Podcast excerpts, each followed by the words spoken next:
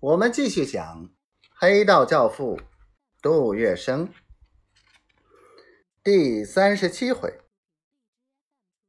外强权难压地头蛇，不作声施压还颜色。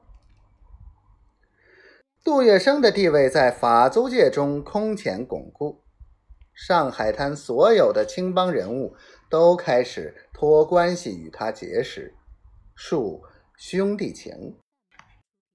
杜月笙并不傻，他非常清楚这些人看重自己的无非是自己的关系与实力，但他更清楚自己早晚也有能用到这些人的一天，所以。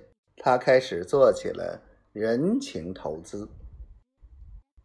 不久，一件与外国人牵连多日的事，使杜月笙的声望更加高涨起来。工人罢工事件结束，法租界的费沃里总督被革了职后，法伯逊中校奉命来接替。此人比较耿直，而且清廉。更兼有法兰西民族的傲慢，同时也接受费沃里同上海滩的流氓来往而被革职的教训，所以十分讨厌流氓，更不屑与流氓来往。但杜月笙不理这一套，他有着自己独特的个性，他既能仗义，也敢于厚黑。随着他在上海滩地位的逐渐上升，他开始有了自己的霸气。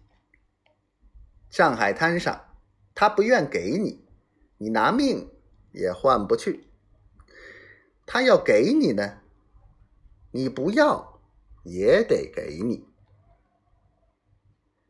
这是一个晴朗的日子，在法租界的一栋漂亮的洋房里。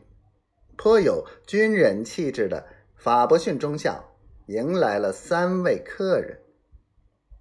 他们在书桌上放下一只精致的红木圆盘，像一只微型的小圆台。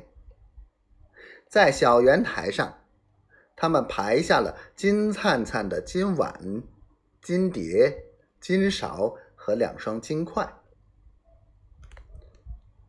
尊敬的。法伯逊中校，这是杜先生的意思。来人说：“法伯逊毫无表情，他围着书桌踱着方步。